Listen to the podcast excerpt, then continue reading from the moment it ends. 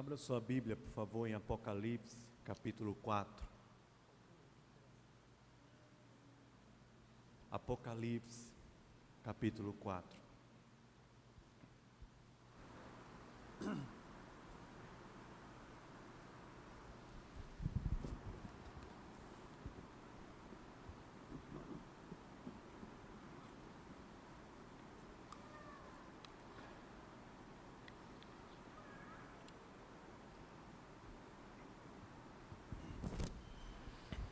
o último livro da Bíblia, é o Apocalipse, capítulo 4. O Senhor desafiou o meu coração a estudar no acampamento de carnaval dos jovens sobre o retorno do rei. Nós vamos fazer isso aí no carnaval, no retiro dos jovens lá em aldeia. Esse é o tema. E lá nós estudaremos o Apocalipse. Eu vou pregar lá nos últimos capítulos do Apocalipse, capítulos 18, 19, 20, 21 e 22, se o Senhor permitir, é graça. E aí, durante a semana, eu estava pensando sobre a pregação de hoje à noite e dos próximos dois domingos que eu vou pregar aqui. Geralmente eu prego no culto da noite. Ah, Deus colocou no meu coração de falar um pouco sobre essa parte do Apocalipse que está nos capítulos 4, 5, 6 e 7. Então, nós vamos começar hoje uma minissérie de três sermões. O título vai ser o mesmo do acampamento, O Retorno do Rei. Vai servir de uma boa introdução também para a galera que vai para o acampamento, mas é para a gente olhar para esse texto e meditar um pouco sobre o quanto essa visão que João teve de Jesus influencia na nossa vida hoje, influencia na esperança e no, na nossa devoção, no nosso serviço a Deus. Então hoje a gente vai ler o capítulo 4 de Apocalipse, queria que você abrisse aí sua Bíblia, vamos começar estudar um pouco sobre o retorno do rei. E se você puder e quiser, à medida que a gente for seguindo aí durante as semanas, valendo o livro de Apocalipse e vendo o quanto esse livro ele desafia o nosso coração a adorarmos ao Senhor. Vamos ler capítulo 4. Ele diz, vamos ler de forma alternada, tá bom? Que aí todo mundo participa.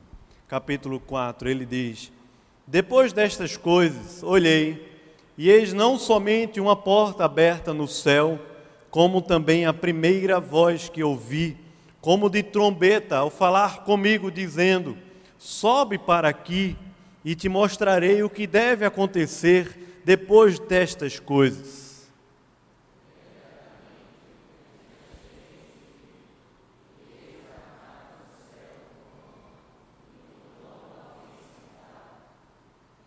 Está todo mundo aí? Eu achei tão fraquinha a leitura. Está todo mundo aí? Apocalipse 4, amém? Vamos ver se melhora. Versículo 3 sou eu, né?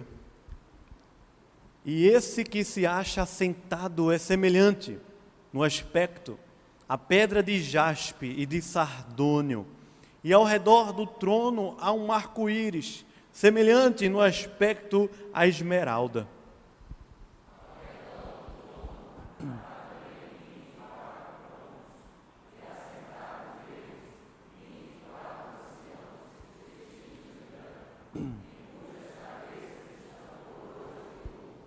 Do trono saem relâmpagos, vozes e trovões, e diante do trono ardem sete tochas de fogo, que são os sete Espíritos de Deus.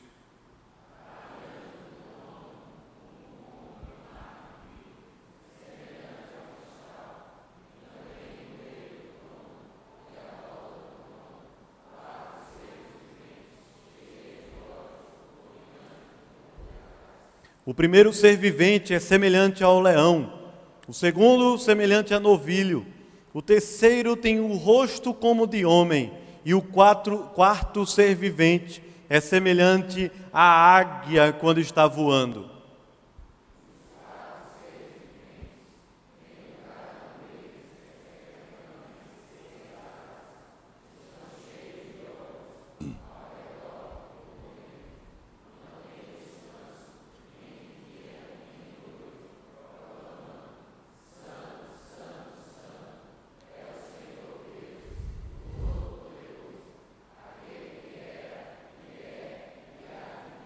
Quando esses seres viventes derem glória, honra e ações de graças ao que vive, perdão, ao que se encontra sentado no trono, ao que vive pelos séculos dos séculos.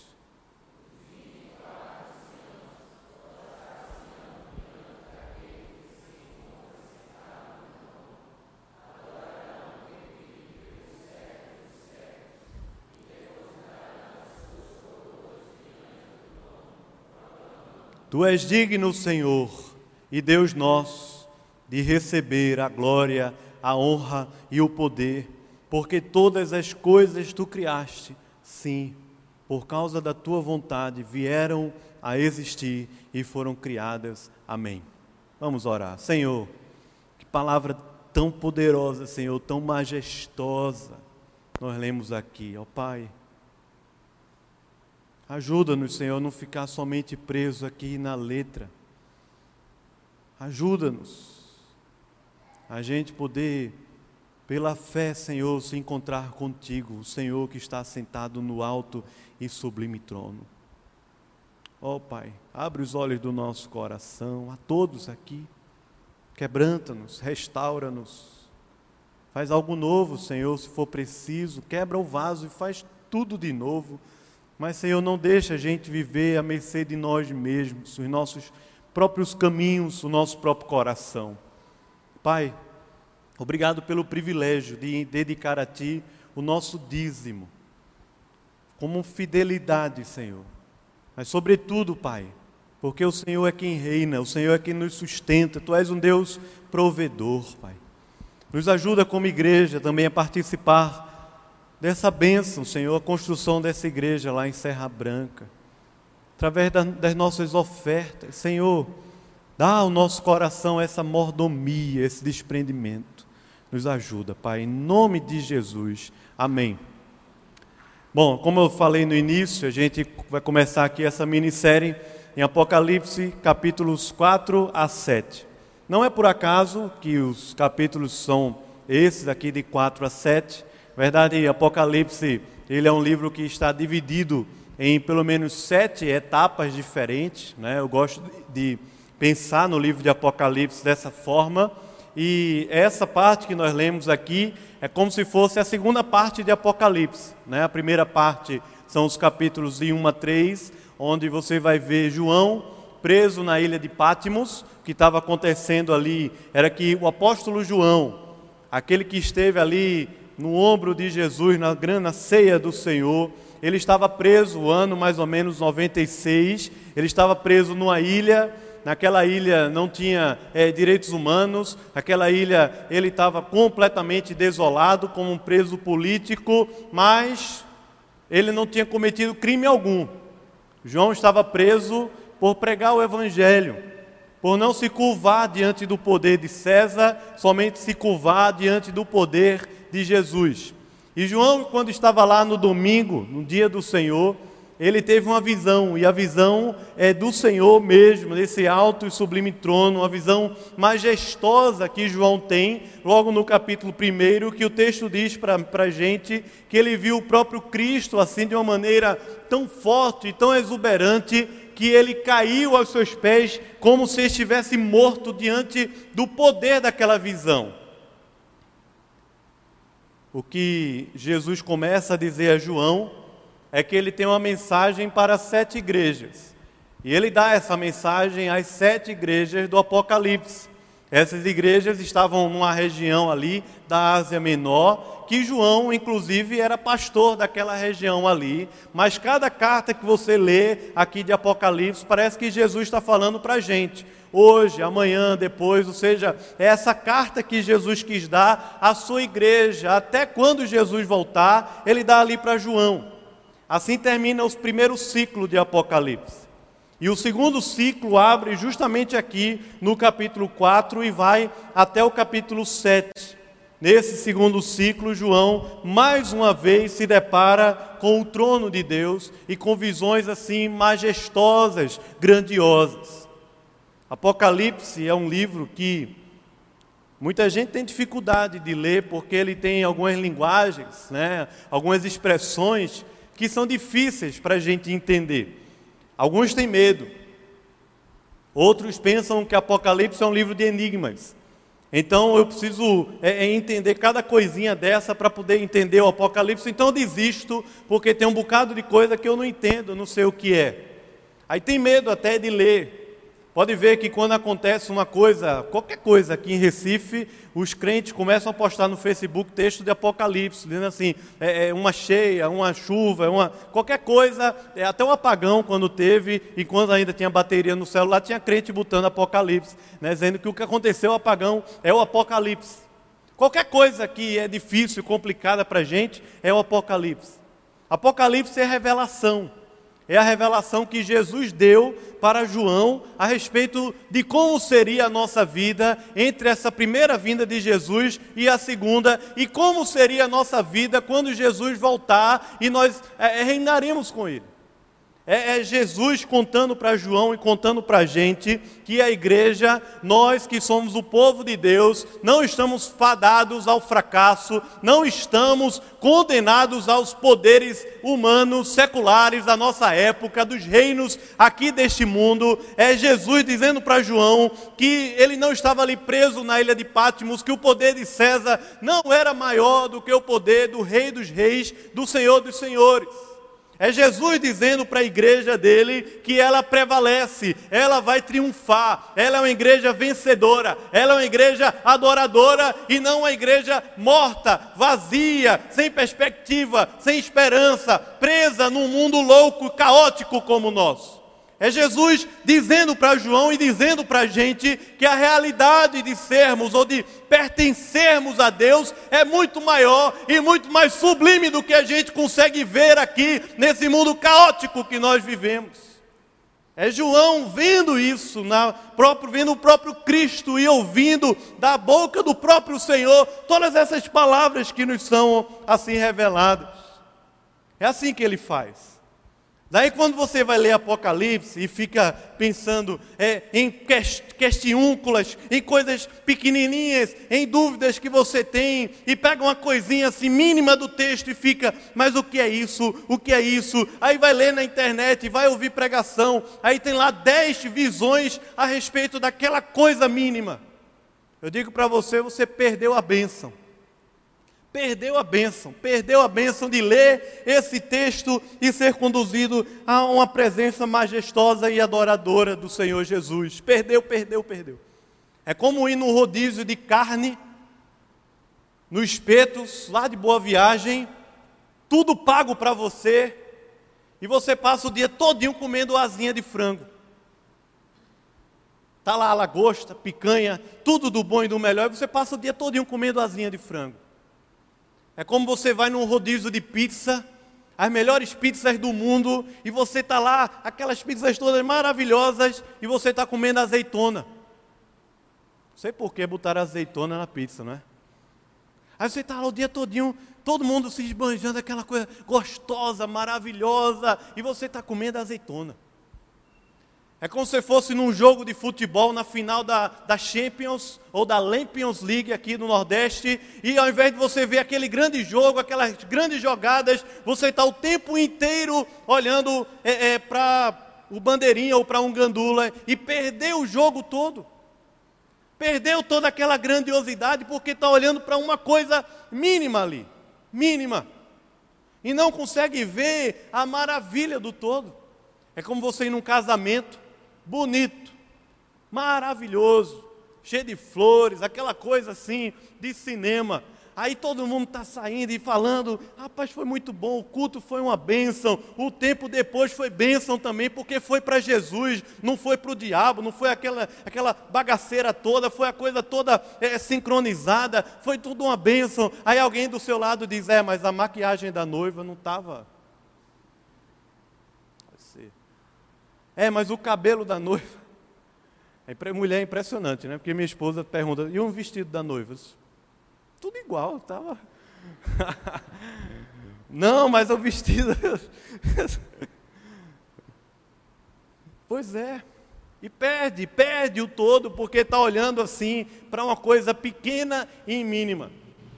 Deixa eu dizer uma coisa desse capítulo 4 que é curiosa e que eu acho que é o grande tom que esse segundo ciclo quer dar para João. É, a palavra trono, a palavra trono, aparece em Apocalipse mais ou menos 37 vezes. Quantas vezes? 37. Das quais 13 aparecem no capítulo 4 de Apocalipse, que a gente leu. Achei interessante demais, porque é mais do que um texto tempo todo a palavra, o texto que nós lemos está falando aqui o trono, o trono, diante do trono, ao redor do trono, o trono, o trono. O que está no centro aqui desse texto é essa grande majestade do trono de Deus. Essa cruz que está vazia porque o Senhor Jesus ressuscitou, mas o trono de Deus não está vazio. É João, anos e anos depois de ter convivido com Jesus assim, de perto, naquele discipulado maravilhoso. Anos e anos, 60 anos depois, João podendo ver Jesus, dizendo para ele assim: Eu saí lá, eu venci a cruz, eu venci a morte, eu ressuscitei, eu estou assentado lá, deixa de Deus Pai, eu não perdi o controle das coisas, eu continuo reinando no trono. Deus continua no trono. E João está lá preso na ilha de Pátimo, esquecido, maltratado por causa do Evangelho, injustiçado. Mas Jesus aparece para ele para lembrar mais uma vez: não, não esqueça, eu estou no trono, eu continuo reinando, não perdi o controle de nada do que está acontecendo na sua vida. E João está lá vendo tudo isso, e ele vai descrever essa visão de uma, de uma maneira assim tão majestosa, tão poderosa, tão rica de expressões, porque ele está falando do próprio trono de Deus. O que é que João está vendo lá? E foi o que nós lemos, se você puder acompanhar de novo, ele vai dizer: depois disso tudo, olhei, e eis uma porta aberta no céu. Naquela porta eu ouvi como de trombeta falar comigo, dizendo: sobe para cá, sobe. E João, ó, subiu. Te mostrarei o que deve acontecer depois disso tudo. Imediatamente ele fala: Imediatamente eu me achei em espírito, e eis armado no céu o que, irmãos? Um trono.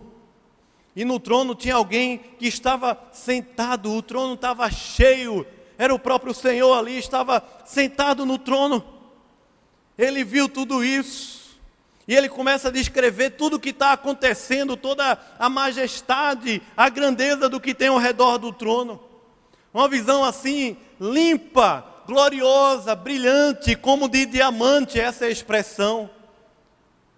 Que ele começa a colocar aqui algumas pedras preciosas para dizer isso para a gente. Eu estou vendo um negócio tão translúcido, tão limpo, tão grandioso como um brilho de um diamante, eu estou vendo isso tudo aqui ao redor. Ele fala: Me achei no trono, no versículo 3. E, se achar, e esse que se acha sentado no trono é semelhante no aspecto à pedra de jaspe e de sardônio. É isso que ele está falando. A glória é tão forte, tão poderosa, que é como se tivesse ali unido ao, é, de uma maneira tão forte o amor, a graça de Deus, ao mesmo tempo a força, o poder e a sua fúria e o seu juízo está ali assentado no trono.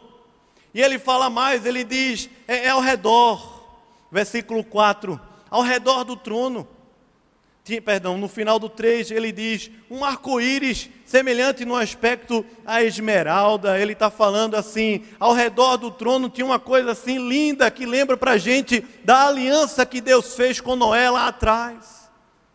O arco-íris, mas ele tinha uma cor diferente, ele tinha uma tonalidade meio esverdeada, como de esmeralda. Ele fala no versículo 4 dizendo: ao redor do trono também tinha algumas coisas.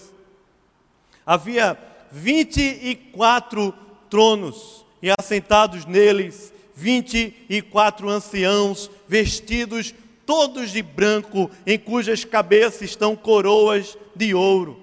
Veja o que João está vendo ali de uma maneira simbólica. Ele está vendo a aliança de Deus sendo completamente cumprida naquela visão. Esses 24 anciãos aqui, eles representam a aliança do Antigo com o Novo Testamento. Não é o número certo, porque lá no antigo eram 12 tribos que se tornaram 13, e no novo também não ficaram só 12 apóstolos. Mas o que João está vendo ali, sou eu e você sendo representados ali, assentados em tronos também, ao redor do trono. O que João está vendo aqui é o que o próprio Paulo falou lá atrás, dizendo que eu e você, em Cristo, estamos assentados lá no céu com o Senhor Jesus. Eu e você estamos assentados lá no trono, lá no céu, como rei e rainha de Deus dessa terra. É o que João está vendo. Essa visão completa da aliança de Deus, o seu povo todo ali representado, assentado como rei e rainha ao redor do trono, vestidos de branco, totalmente purificados. Ele fala no versículo 5: do trono saem relâmpagos, vozes e trovões, é uma visão assim furiosa, é uma visão grandiosa da presença de Deus. Ardem também tochas de fogo, que são os sete Espíritos de Deus. É essa presença de Deus que é completa e perfeita que o texto está falando para a gente. Mas ele diz mais: diante do trono há como um mar de vidro. É uma visão assim gigantesca que João está tendo. Não sei por que um mar, talvez pela sua representatividade lá no Antigo Testamento, o Senhor, o povo que foi liberto e o mar se abriu, ou talvez por causa da grandiosidade que é o mar, mas ele está vendo assim um mar imenso e a visão dele é como um mar de vidro, tão translúcido, tão lindo, tão sublime. É o que João está vendo lá. E diz mais o texto: semelhante ao cristal, ele diz. E também no meio do trono e à volta do trono, João diz que viu quatro seres viventes, cheios de olhos por diante e por detrás. Ele diz que o primeiro é semelhante ao leão, o segundo é semelhante ao novilho, o terceiro ser vivente que está ali ao redor do trono é, tem um rosto como de homem, e o quarto ser vivente é semelhante à águia quando ela está voando. E ele diz que os quatro seres viventes, tendo cada um deles seis asas, e estão cheios de olhos. É como, é como se o texto estivesse dizendo assim: à medida que o anjo, ou que esse ser vivente, ele abre assim as asas, parece que a gente vê um bocado de olhos naquele ser vivente que está lá. Esses seres viventes é objeto de tanta, né, são objeto né, de tanto estudo. Tem pelo menos duas linhas que eu acho interessante. A primeira é que são querubins, são anjos. Assim como apareceu lá em Ezequiel, se você ler Ezequiel, capítulo 1 e capítulo 10, você vai ver uma visão parecida, e no capítulo 10 o texto diz que eram querubins. E eu acho que essa é a visão mesmo, eram anjos que estavam ali.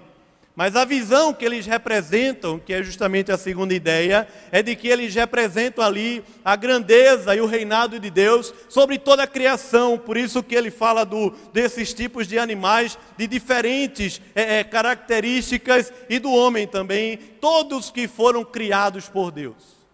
Mostrando é a grandiosidade de Deus na sua criação.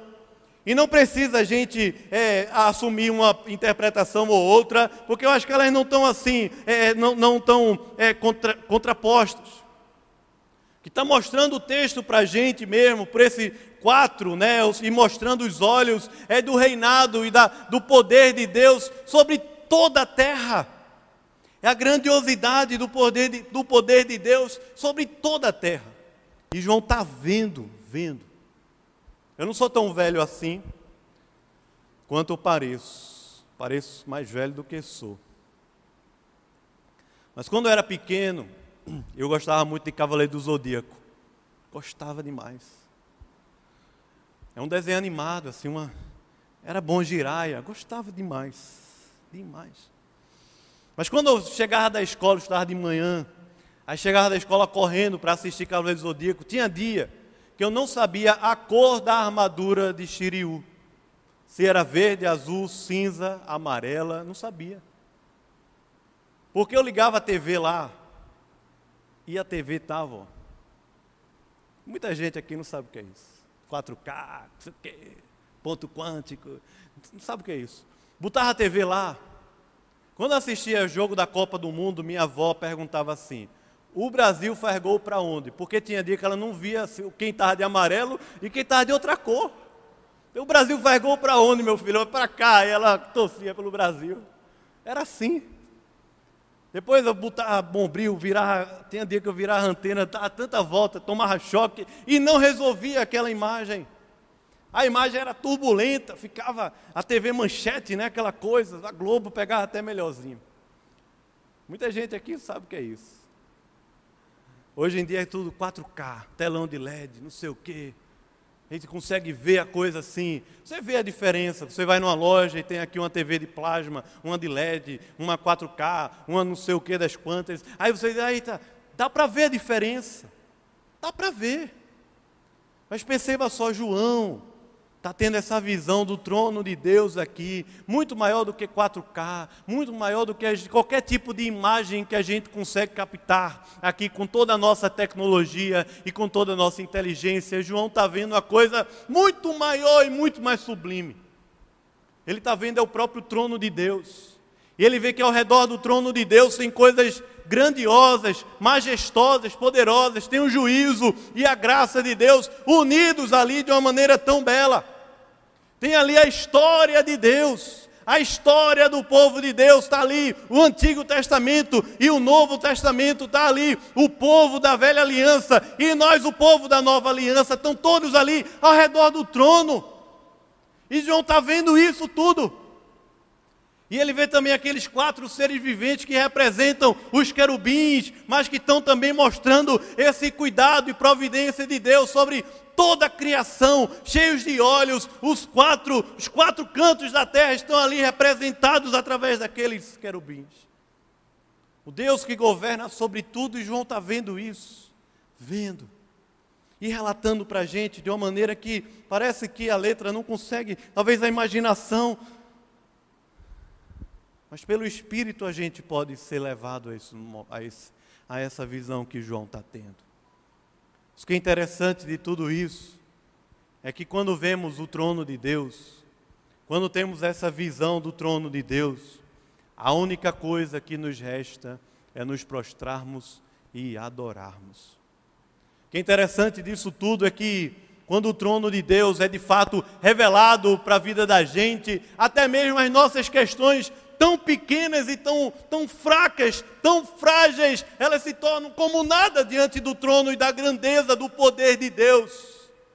Interessante que quando João está vendo tudo isso, o que é relatado para ele é que lá no trono, ao redor do trono, só tem gente curvada e adorada, e adorando, e cantando, e celebrando aquele que está sentado no trono.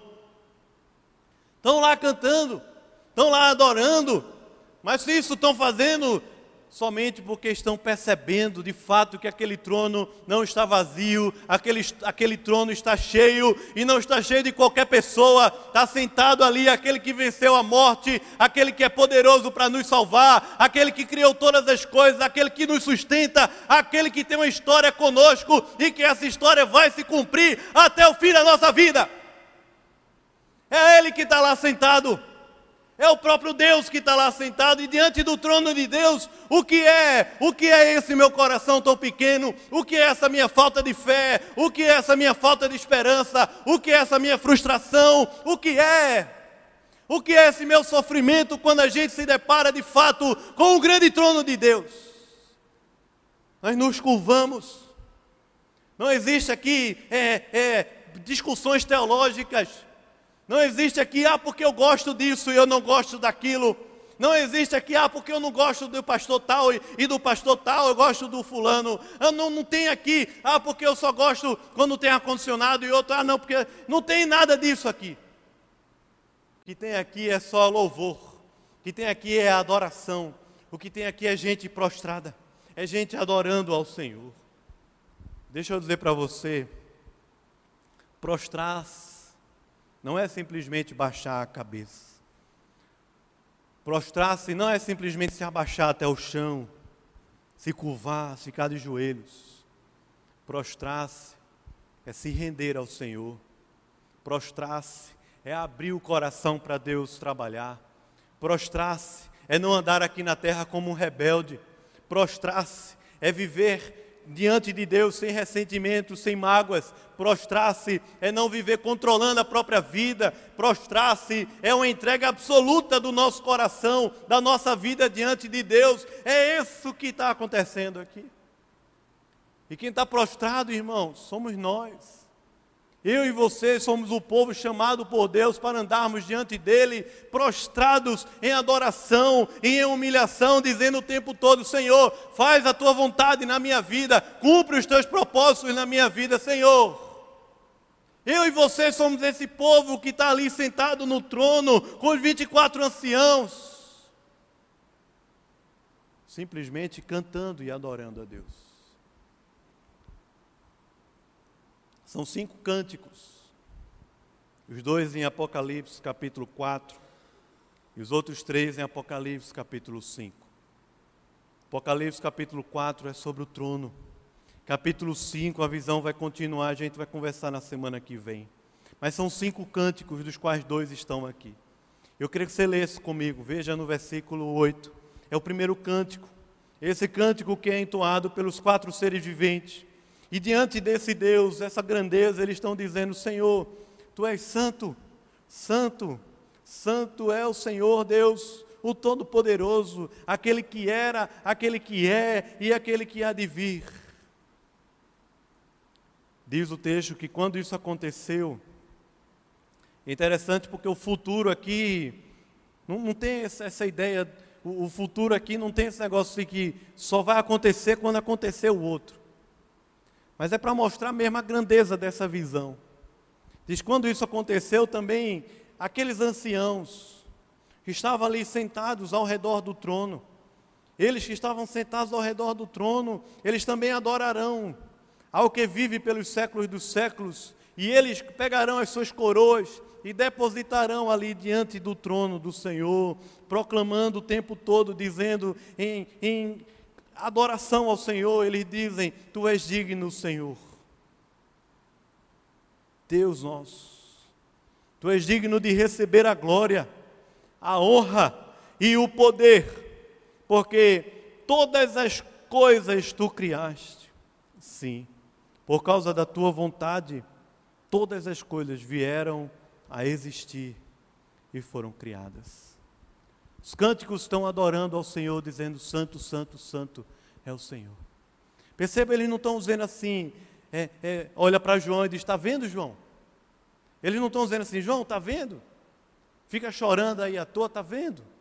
Parece que João não está nem preso mais. Parece que João não está nem vivendo aquilo mais. Simplesmente aquilo é toma aquele lugar, a presença de Deus toma aquele lugar, e a adoração é para proclamar, é a santidade de Deus, Deus é santo, santo, santo, a santidade de Deus toma aquele lugar de uma maneira tão poderosa que constrange a todos para nos curvarmos diante desse Deus que é santo, santo santo. Mas nós que somos a igreja, povo da aliança, também proclamamos porque nos curvamos diante do trono e colocamos ali a nossa coroa. Deus chamou você para reinar, irmão. Deus chamou a gente para reinar sobre a terra. Mas reinar não significa o que as igrejas da televisão estão dizendo aí, não, tem nada a ver com isso. Deus chamou a gente para reinar, justamente para nós não vivermos aqui nessa terra escravos desse mundo não vivemos aqui nessa terra escravos dessa grande Babel, dessa grande loucura que nós vivemos aqui, escravos desses poderes humanos, escravos do dinheiro, escravos do trabalho, escravos do sexo, escravos de alguém. Nós estamos nessa terra aqui para reinar, para governar, para sermos mordomos de Deus, com coroas mesmo na cabeça, proclamando a grandeza de Deus por onde passamos, por onde vivemos. Nós estamos aqui para reinar. Mas eu quero perguntar a você se você está vendo o trono de Deus. Se você ainda consegue enxergar o trono cheio. Se você ainda consegue enxergar a glória de Deus. Se você ainda consegue enxergar a santidade de Deus. Eu gosto muito do C.S. Lewis, As Crônicas de Nárnia. O último livro das Crônicas de Nárnia, o sétimo livro, não foi virado filme ainda. Eu estava relendo essa semana. No último livro, a batalha final. O último livro de Nárnia é para contar para a gente como Jesus vai voltar. E C.S. Lewis fez isso através de um conto, de uma ficção, que diz respeito a um leão, que é Aslan, que é o próprio Jesus, tem aí o filme, acho que a grande maioria já assistiu. Está uma parte lá que eu acho, achei fantástica. A parte é já no final daquela grande batalha, quando o leão aparece, quando Jesus aparece, que ele encontra todos os reis e rainhas. E vai aparecer ali todo mundo, desde o início do filme, do, do livro até o final, que, rein, que foi chamado para reinar. Aparece lá do início, lá os primeiros, aparece os quatro lá do filme mais famoso, aparece Eustáquio, Dio e outros mais que vão aparecendo, todos estão ali reinando, os reis e as rainhas desse reino, que é o reino do Senhor. Mas tem assim também alguns outros seres, e tem os anões. E os anões estão ali, e aí uma das rainhas dizem assim para Aslan: Aslan, faz eles verem o que a gente está vendo, faz eles verem o que a gente está vendo. Faz eles perceberem o que está acontecendo aqui, e eles estão ali atordoados de um lado para o outro, é, quase que é, se batendo, né, sem entender o que estava acontecendo, e quem estava ali era a presença majestosa do próprio Senhor, representado pelo leão, como é descrito no capítulo 5.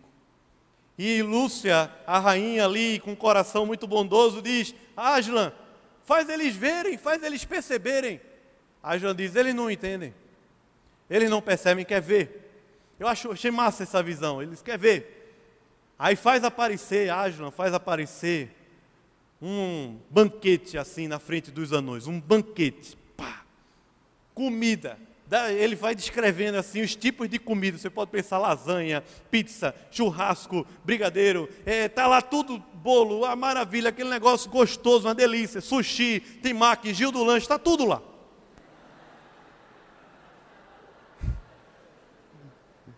Essa não estava nem planejada. X-Egg, aí tá lá. Tudo, tudo. Aí os anões estão comendo, dizendo que comida fedorenta. Que comida fedorenta, que coisa horrível. Parece que eu estou comendo capim. E naquela, enquanto os reis estão vendo aquele grande banquete, os anões estão ali diante do próprio Senhor Jesus e dizendo assim: que negócio ruim, que negócio ruim, um capim, não presta, comida estragada. Você já comeu comida, comeu comida estragada? É horrível. E está lá os anões. E a Jandir Lúcia. Eles não conseguem ver. Eles não conseguem ver. Abra sua Bíblia em Isaías, no capítulo 55. E veja o que o profeta falou. Isaías, no capítulo 55.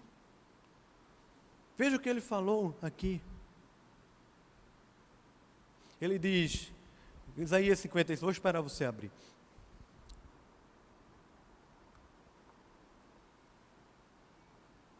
Ele diz: Ah, todos vós, os que tendes sede, vinde às águas.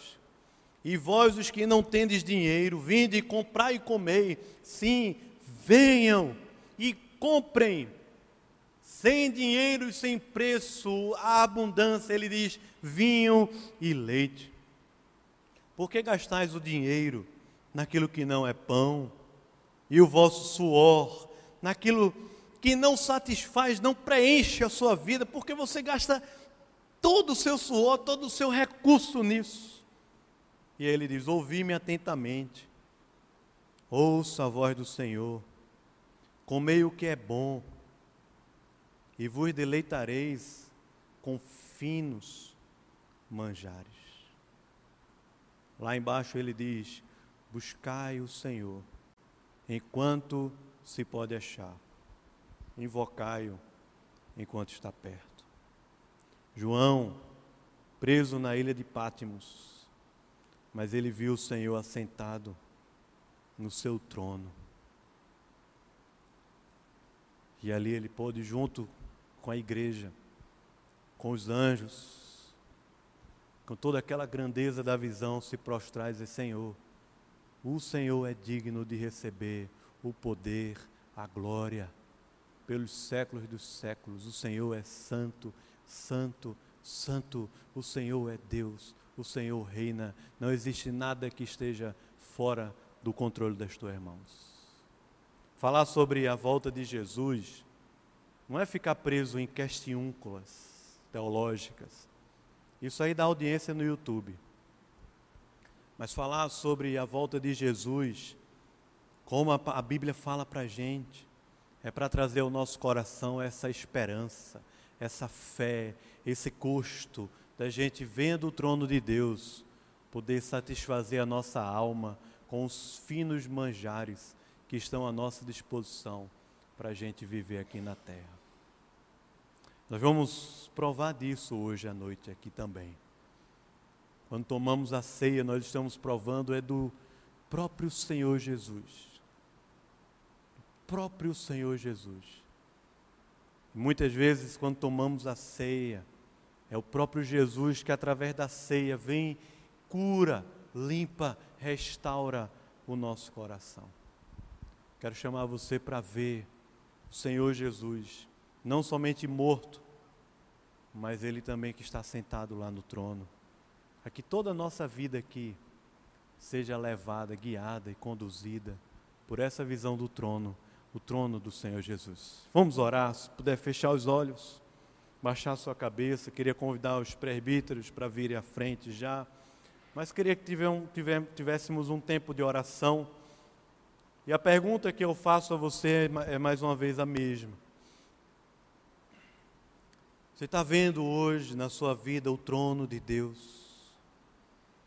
Ou está gastando o suor e o dinheiro naquilo que não alimenta, naquilo que não satisfaz? A insatisfação toma conta do coração, controle da vida e da história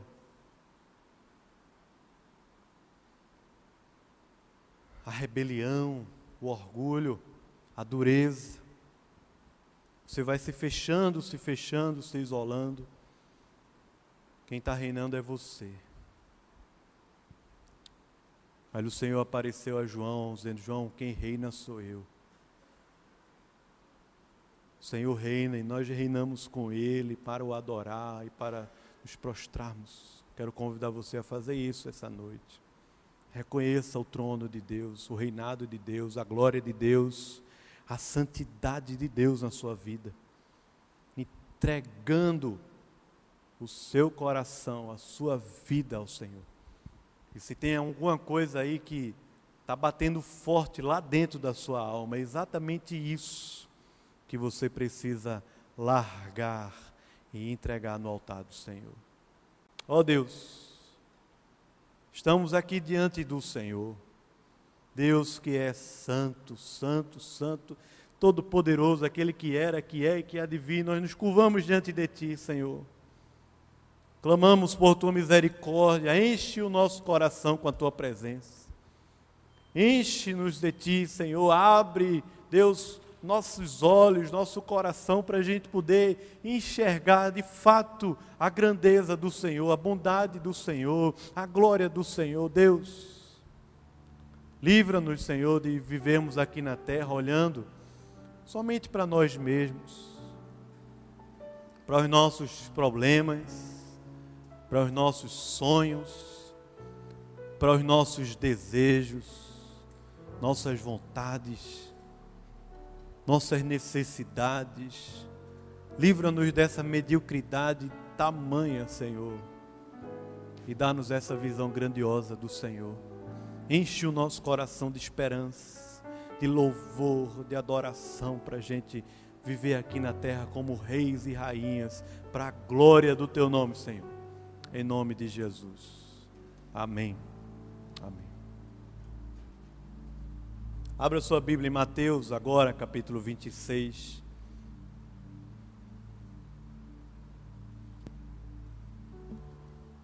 Mateus, capítulo 26.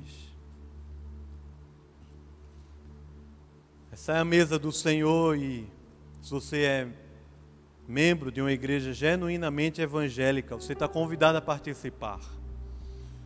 Mas se você ainda não se batizou, não professou publicamente a sua fé, não participa, porque a Bíblia diz que é juízo para a sua vida.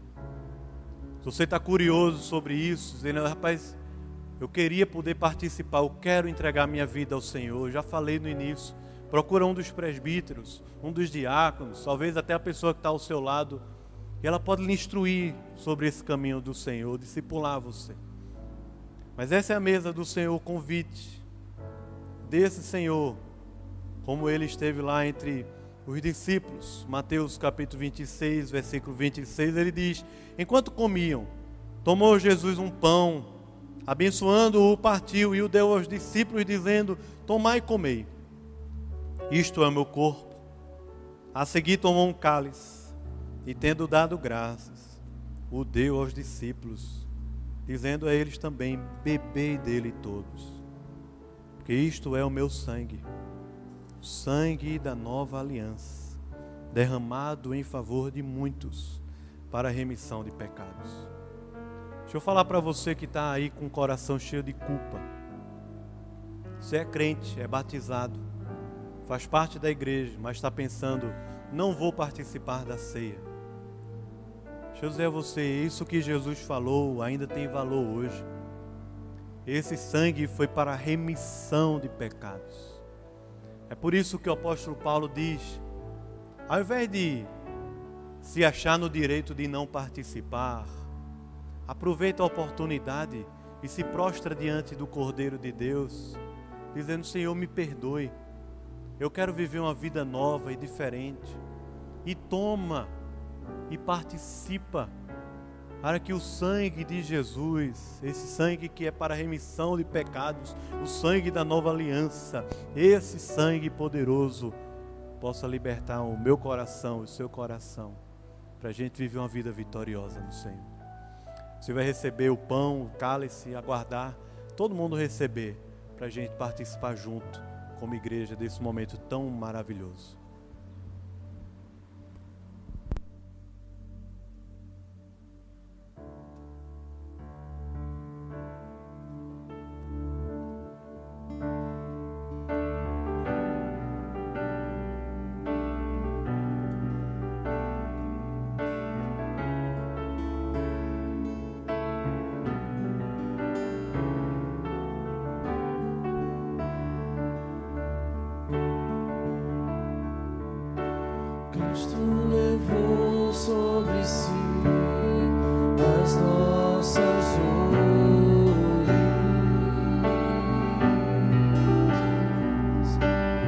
Sure.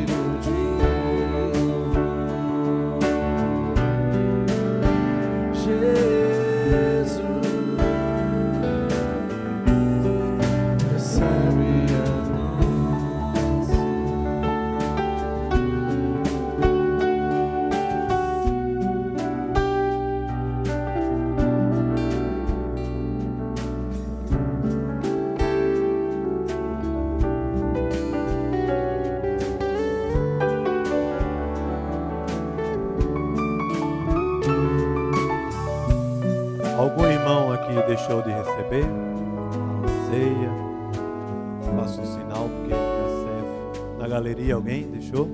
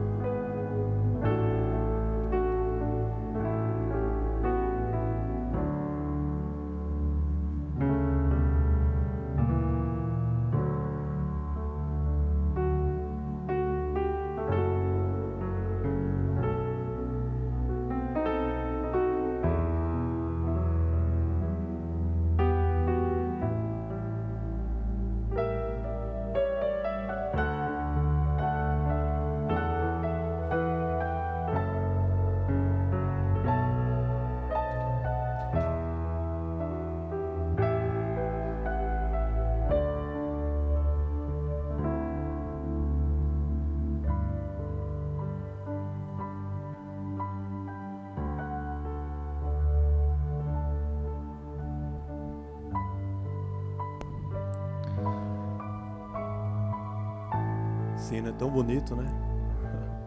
Sim, eu amo a mensagem da cruz. Dá para sair não? O refrão? É qual esse? Alvo mais que a neve, é mesmo. Vê como eu sou bom. Alvo mais que a neve. Dá para sair o refrão? Um bocado de gente assim que eu tava ouvindo cantando aqui.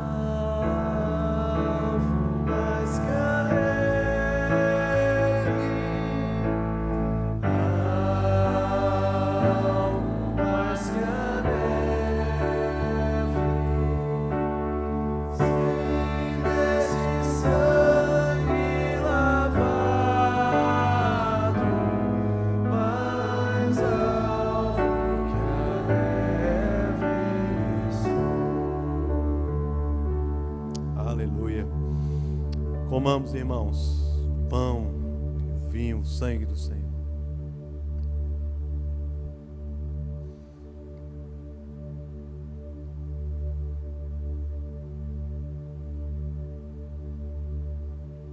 Amém.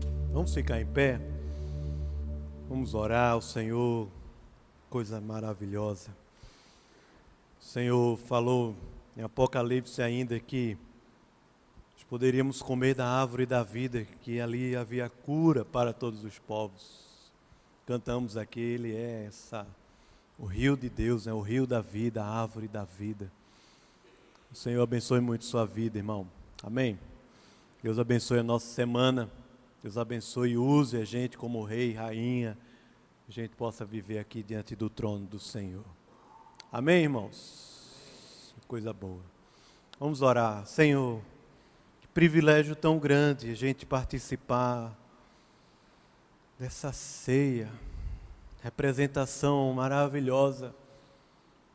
Ó oh Deus, Enquanto o Senhor pegou os nossos pecados vermelhos como um carmesim tornou brancos como a alva. Louvado seja o teu nome, Senhor. Senhor mesmo que falou que estava a porta batendo.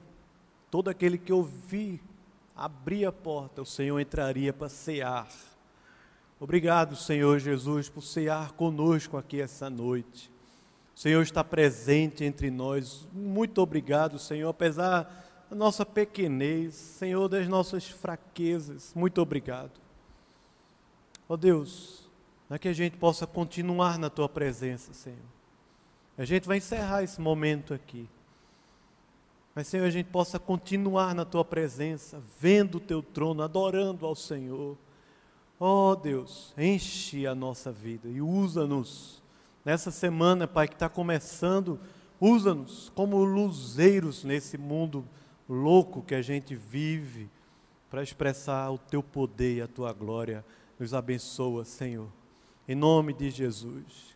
Que a graça maravilhosa do Senhor Jesus Cristo, o amor de Deus querido e eterno Pai, e a amizade do Espírito Santo da promessa, seja sobre nós, o seu povo, hoje e eternamente. Aleluia. Amém. Amém. Vamos adorar o Senhor, irmãos. Vamos cantar.